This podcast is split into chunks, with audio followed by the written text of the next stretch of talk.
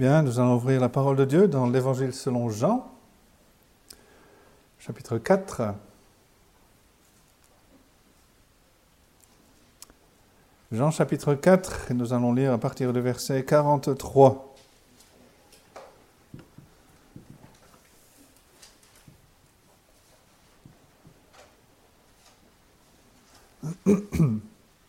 Jean chapitre 4, à partir du verset 43. Jésus vient de passer un temps en Samarie et il poursuit son chemin donc vers la Galilée. Jean 4, à partir verset 43. Après ces deux jours, Jésus partit de là pour se rendre en Galilée, car il avait déclaré lui-même qu'un prophète n'est pas honoré dans sa propre patrie. Lorsqu'il arriva en Galilée, il fut bien reçu des Galiléens, qui avaient vu tout ce qu'il avait fait à Jérusalem pendant la fête, car eux aussi étaient allés à la fête. Il retourna donc à Cana en Galilée, où il avait changé l'eau en vin. Il y avait à Capernaum un officier du roi dont le fils était malade. Ayant appris que Jésus était venu de Judée en Galilée, il alla vers lui et le pria de descendre et de guérir son fils qui était près de mourir. Jésus lui dit, Si vous ne voyez des miracles et des prodiges, vous ne croyez point. L'officier du roi lui dit, Seigneur, descends avant que mon enfant meure. Va, lui dit Jésus, ton fils vit. Et cet homme crut à la parole que Jésus lui avait dite, et il s'en alla. Comme il descendait déjà, ses serviteurs venant à sa rencontre lui apportèrent cette nouvelle, Ton enfant vit. Il leur demanda à quelle heure il s'était trouvé mieux. Et ils lui dirent, Hier, à la septième heure, la fièvre l'a quitté. Le Père reconnut que c'était à cette heure-là que Jésus lui avait dit, Ton fils vit. Et il crut, lui et toute sa maison. Jésus fit encore ce second miracle lorsqu'il, lorsqu'il fut venu de Judée en Galilée. Et comme j'ai dit, et comme le texte nous le rappelle, Jésus donc vient de passer deux jours en Samarie. Premier mot pour les enfants. Il était en Samarie euh, et il se dirige vers la Galilée. Il était en Samarie où il a rencontré notamment cette femme au bord du puits. Mais non seulement cela, euh, son ministère a eu un impact, on lit à, la fin de, ce passage euh, qui précède le passage que nous venons, de lire, versets 41 et 42, un beaucoup plus grand nombre crurent à cause de sa parole et il disait à la femme, ce n'est plus à cause de ce que tu as dit que nous croyons, car nous l'avons entendu nous-mêmes et nous savons qu'il est vraiment le sauveur du monde. L'accent ici dans tout ce passage n'est pas sur les signes, sur les miracles, sur les prodiges, mais sur la parole que Jésus a annoncée euh, au milieu euh, euh, de, de, la Samarie à cette femme et à tous ceux qui sont venus l'écouter. Et puis, il se dirige vers la Galilée, vers sa patrie. C'est le lieu euh, où il a grandi. La Galilée, deuxième mot pour les enfants. Il a grandi à Nazareth. Euh, euh, les, gens l'ont vu grandir dans, dans, cette, dans, cette, région. Et simplement pour vous placer les choses, à, 15, à peu près 15 kilomètres au nord de Nazareth, il y a Cana. Cana, c'est le lieu où le Seigneur Jésus a accompli le premier miracle où il a changé l'eau en vin. Et à à peu près 25, 22, 25 kilomètres à l'est, nord-est de Cana, il y a Capernaum, au bord euh, du lac de Galilée. Et c'est là, à Capernaum, que se tient euh, l'officier du roi et son fils malade. Jésus donc va quitter la Samarie, où des gens ont entendu euh, ont écouté et ont cru euh, dans euh, son message et ont cru en lui. Et il se dirige vers la, région qu'il a vu grandir vers la Galilée. Et le premier point, donc, c'est concernant ces Galiléens. Et c'est intéressant que Jean écrit, commence le verset 14 en nous expliquant, en nous donnant la réponse ou la raison pour laquelle il va à Galilée. Il dit car il avait déclaré lui-même qu'un prophète n'est pas honoré dans sa propre patrie. Jésus va délibérément dans un lieu où il sait qu'il sera moins honoré, qu'il ne sera pas écouté, honoré, troisième mot pour les enfants. Un lieu où il sera moins honoré, où il, sait qu'il ne sera pas écouté, comme euh, il, euh, les Samaritains l'ont écouté. Il revient vers sa patrie, sachant que sa patrie ne le comprend pas, que sa patrie ne l'accepte pas. Et pour euh, le Jean et ceux qui lisent l'évangile de Jean, ce n'est pas quelque chose de nouveau, puisque dans le prologue, euh, Jean lui-même avait dit en Jean 1, verset 11, parlant de la parole, la parole est venue chez les siens, et les siens ne l'ont point reçue. Jésus retourne en Galilée, sachant qu'il ne sera pas écouté, mais qu'il sera rejeté et ultimement sera mis à mort. Mais quand on lit quand on continue la lecture du texte, il y a une surprise, quelque chose qu'on n'attend pas. Parce qu'au verset 45, on lit lorsqu'il arriva en Galilée, il fut bien reçu des Galiléens. Pourtant, on vient de lire au verset 44 qu'un prophète n'est pas honoré dans sa propre patrie. C'est bizarre que Jean puisse écrire cela, que Jésus fut bien reçu lorsqu'il arriva en Galilée. Il fut bien reçu de la part des Galiléens.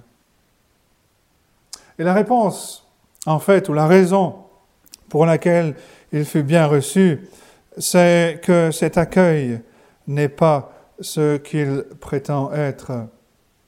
Il y a cet accueil qui n'a aucun gramme d'honneur pour Jésus.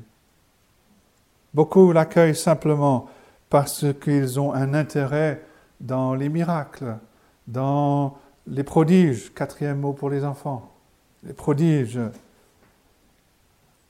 Ce n'est pas lui, ce n'est pas lui, sa personne qu'ils aiment et qu'ils accueillent, mais c'est plutôt ses miracles, ses prodiges, ce qu'il fait, on l'a déjà vu, pour certains d'entre nous, euh, au moins, euh, lorsque l'on a étudié euh, le chapitre 2 de, de, ce même évangile, et à la fin de ce chapitre, Jean écrit cela, pendant que Jésus était à Jérusalem à la fête de Pâques, plusieurs crurent en son nom, voyant les miracles qu'il faisait. Mais Jésus ne se fiait point à eux, parce qu'il les connaissait tous, et parce qu'il n'avait pas besoin qu'on lui rende témoignage d'aucun homme, car il savait lui-même ce qui était dans l'homme.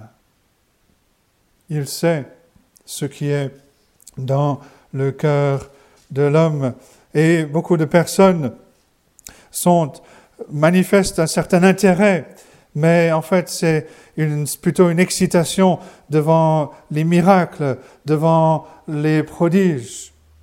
Ils euh, ne regardaient pas à celui vers qui ces prodiges, qui sont des signes, ils ne regardaient pas vers qui ces prodiges pointaient les regards mais il regardait les miracles et les prodiges pour ce qu'ils étaient.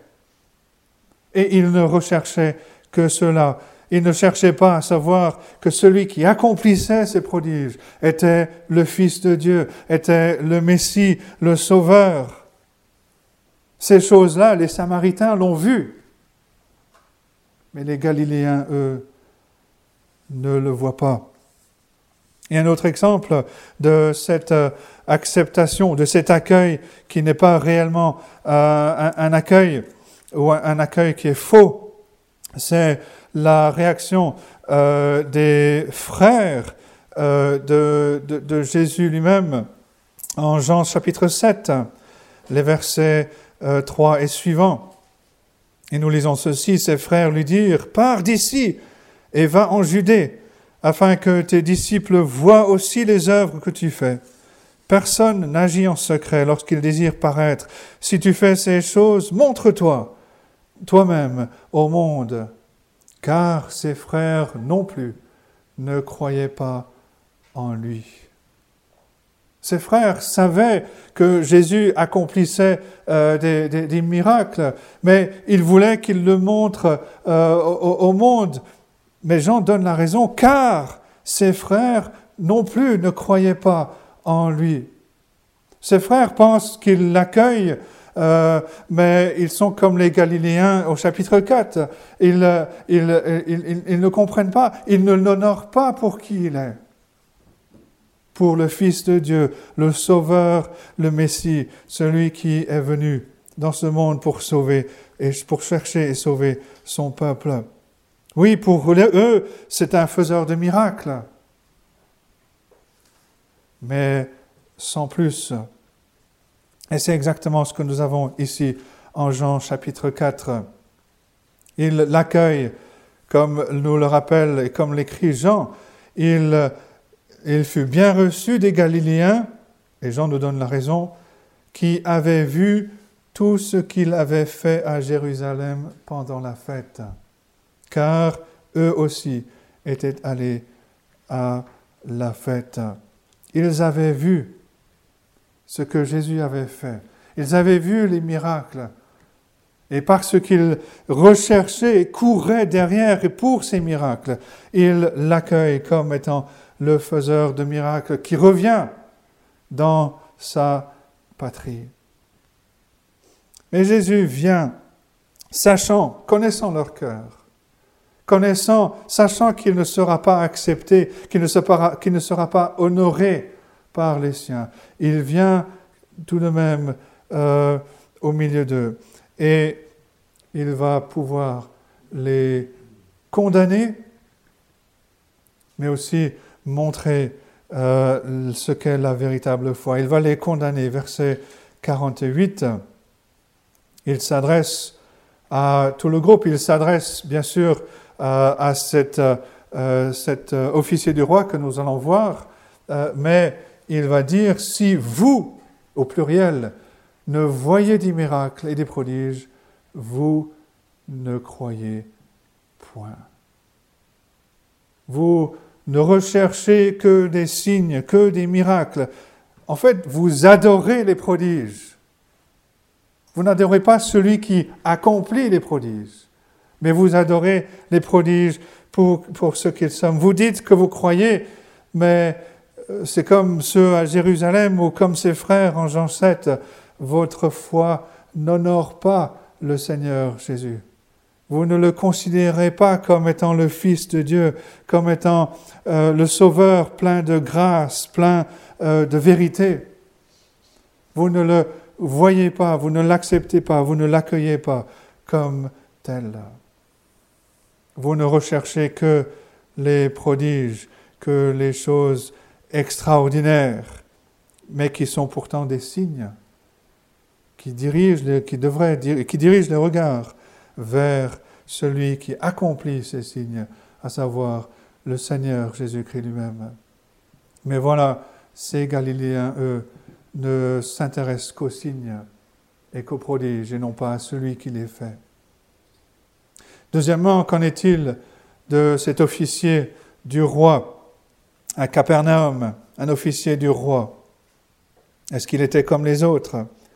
Est-ce qu'il courait après les signes, après les prodiges, après les miracles? Est-ce qu'il aimait la puissance de Jésus plus que sa personne? Est-ce qu'il aimait plutôt, est-ce qu'il était excité par tout ce qui était miraculeux, par tous ces signes? Ou est-ce qu'il aimait vraiment le Seigneur Jésus-Christ lui-même? Il semble ici que le Seigneur teste, cinquième mot pour les enfants, qu'il teste euh, cet homme.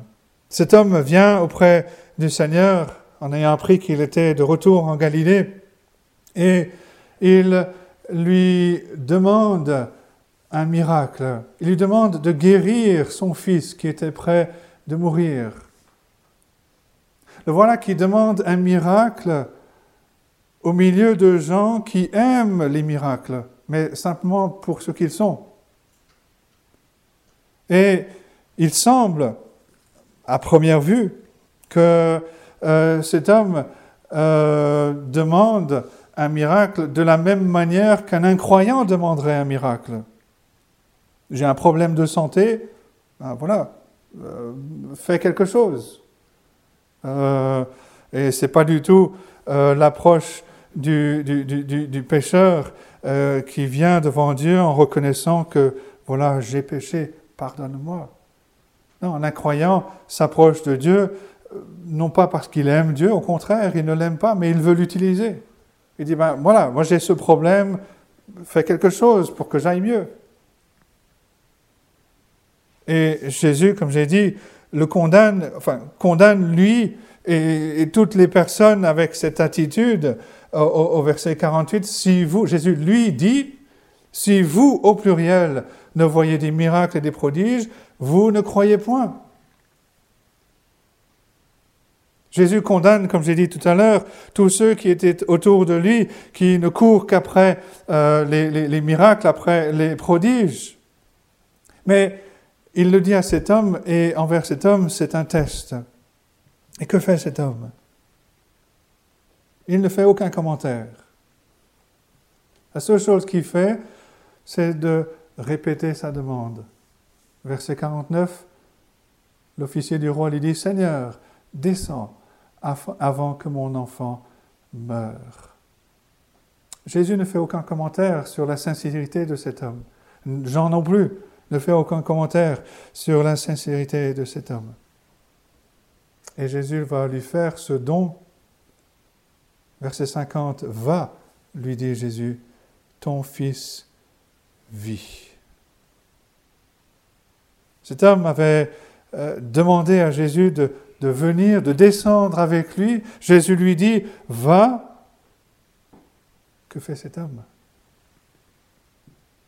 Cet homme obéit, sixième mot pour les enfants.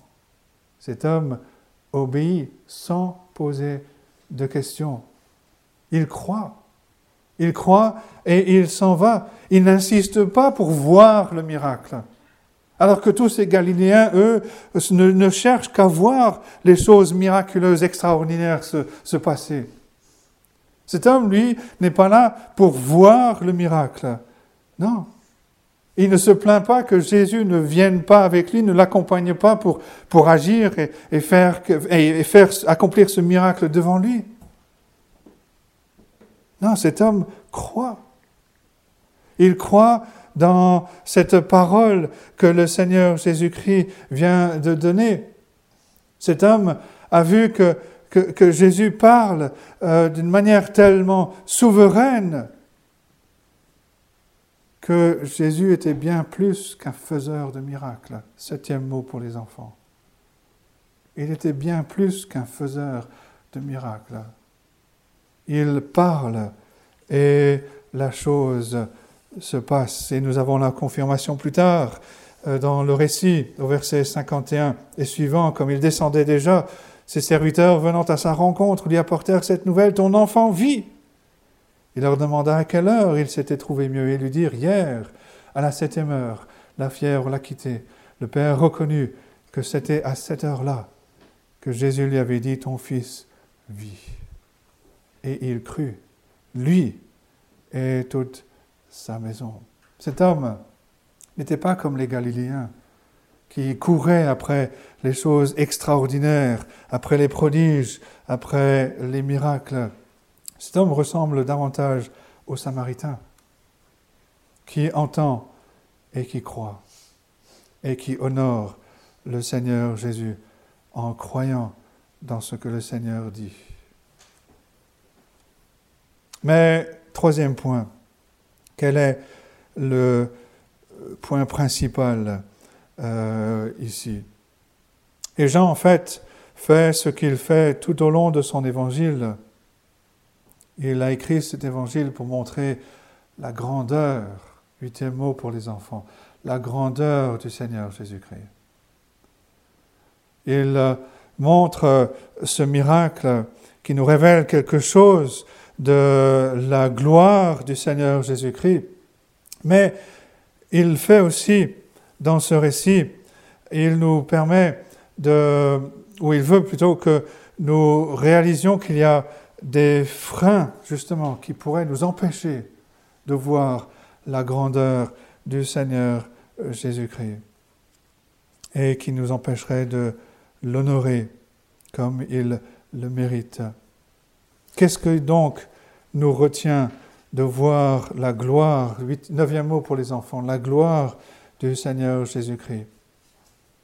Et il y a quelque chose dans le fait de faire partie de la patrie de Christ, de Jésus, qui a empêché ces Galiléens de, de, croire. Et ces mêmes freins peuvent euh, exister euh, chez, euh, chez tout un chacun.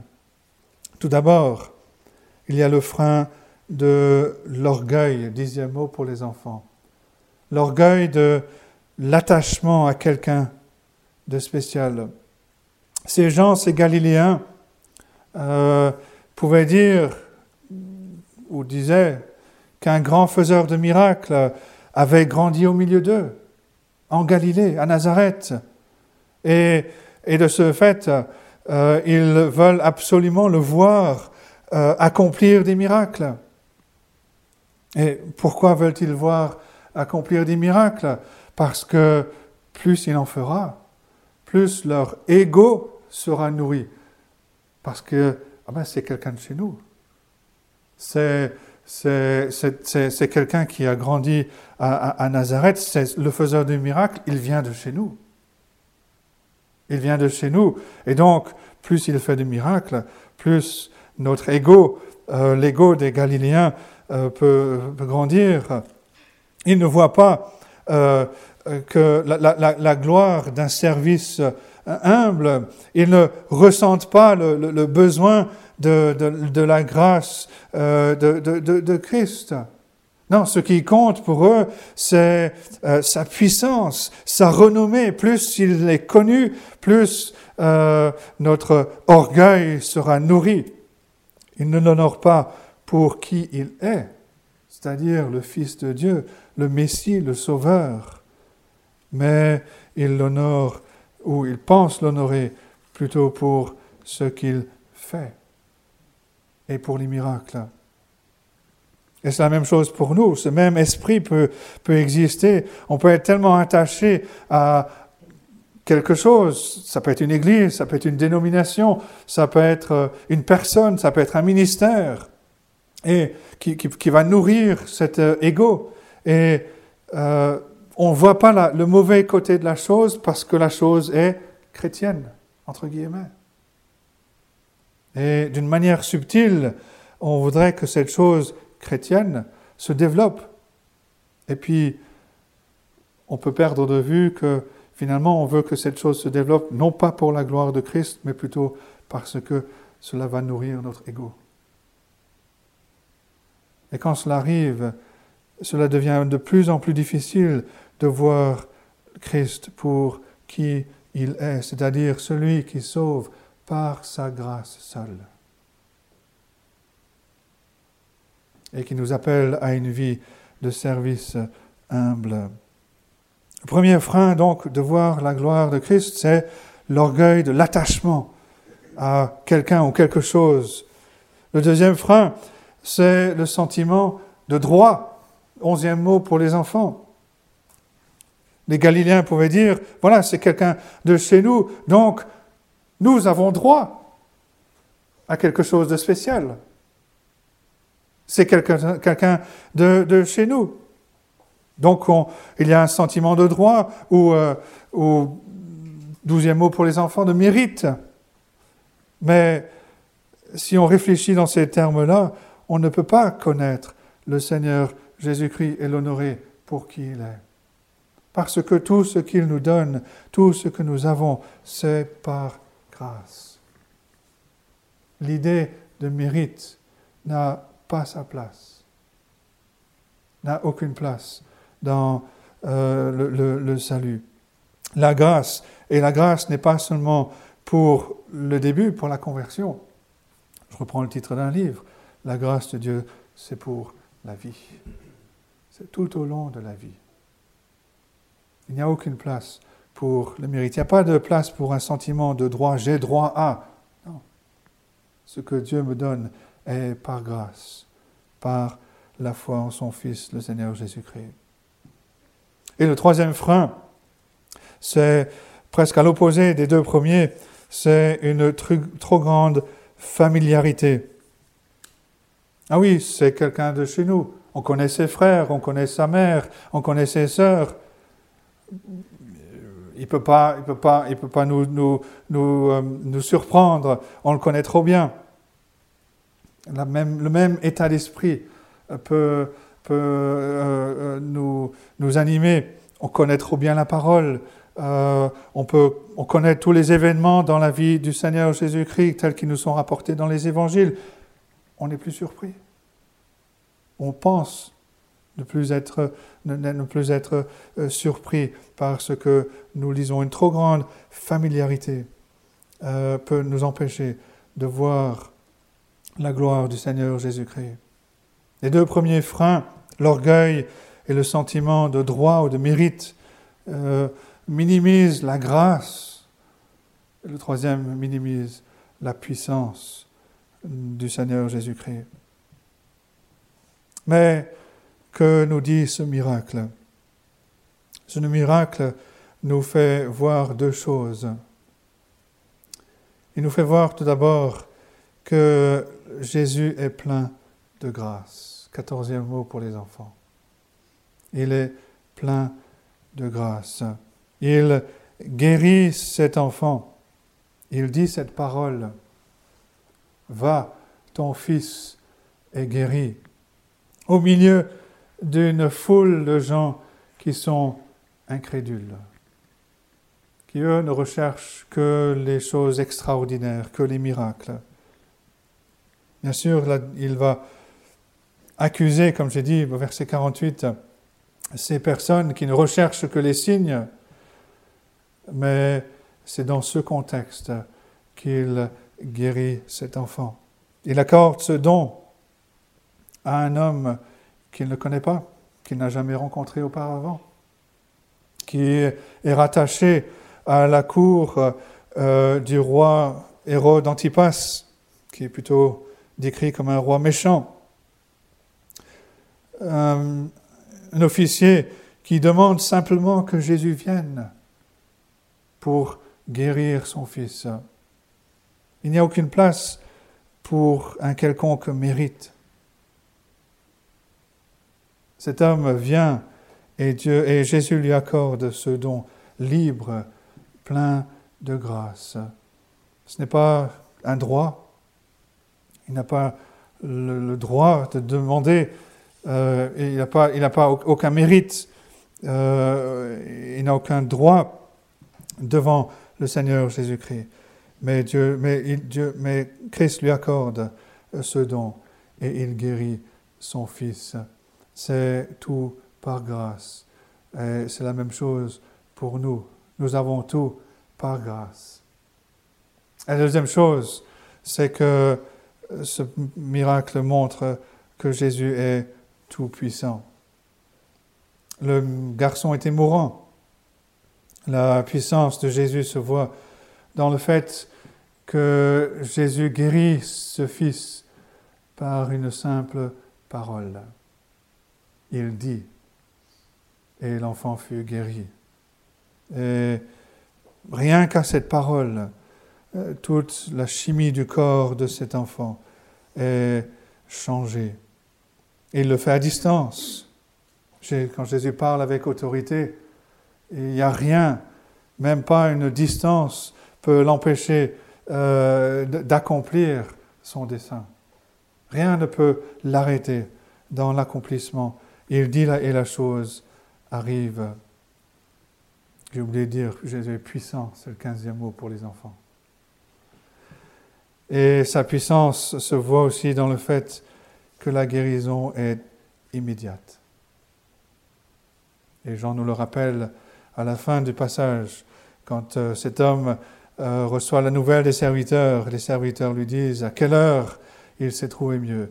Et le Père reconnut, verset 53, que c'était à cette heure-là que Jésus lui avait dit, ton fils vit. Un fils qui est mourant, un fils qui est guéri par une simple parole, par une parole que le Seigneur Jésus-Christ a prononcée à distance, et il est guéri immédiatement. Voilà la puissance du Seigneur Jésus-Christ. Voilà la grâce du Seigneur Jésus-Christ. Il le fait au milieu d'une génération qui est incrédule, au milieu d'une foule qui est incrédule. Il le fait à cet homme qui euh, n'a aucun mérite. Et de la même manière, il vient et il guérit le cœur de tous ceux qui euh, viennent à lui et qui lui demandent de venir et de guérir leur cœur. Il guérit et il le fait de manière instantanée. Jean a, écrit au début, de ce chapitre, au début de son évangile, nous avons contemplé la gloire, verset 14, Jean 1, verset 14, nous avons contemplé sa gloire, une gloire comme la gloire du Fils unique venu du Père. Et tout au long de son évangile, il euh, nous parle de miracles, il parle de certaines choses que Jésus a faites et par lesquelles il révèle sa gloire. Et ici, il montre euh, d'une part ce miracle qui parle de la grâce et de la puissance du Seigneur Jésus-Christ, mais il parle aussi et nous met en garde des freins qui peuvent nous empêcher de, de voir, comme ces Galiléens n'ont pas vu la gloire du Seigneur Jésus-Christ et ne couraient qu'après les miracles et les prodiges. Que Dieu nous garde de tout orgueil, euh, de placer notre euh, orgueil dans autre chose que dans le Seigneur Jésus-Christ, euh, qui nous, nous garde de tout sentiment de mérite. Nous ne méritons rien, sinon la colère de Dieu, qui nous garde de toute familiarité en pensant que, oui, voilà, nous connaissons comme ces Galiléens qui l'ont vu grandir pensaient le connaître. Que nous soyons gardés de toute familiarité en pensant que, voilà, nous connaissons le récit des évangiles, nous connaissons le Nouveau Testament, nous connaissons la Bible, et que nous, ne pouvons plus être surpris par ce que nous lisons. Que Dieu nous garde de ces freins et qu'il nous révèle toujours plus la gloire de notre Seigneur Jésus-Christ, qui se révèle dans sa puissance, et dans sa grâce, cette grâce euh, immense dont nous sommes les objets. Que Dieu nous aide donc à, saisir euh, cette parole et qui nous aide à voir et à contempler la gloire de notre Seigneur Jésus-Christ et à être toujours plus émerveillés par ce Sauveur merveilleux que nous avons et qu'il nous a donné en, la personne de son propre Fils. Que Dieu nous aide et qu'il nous bénisse au travers de sa parole. Amen.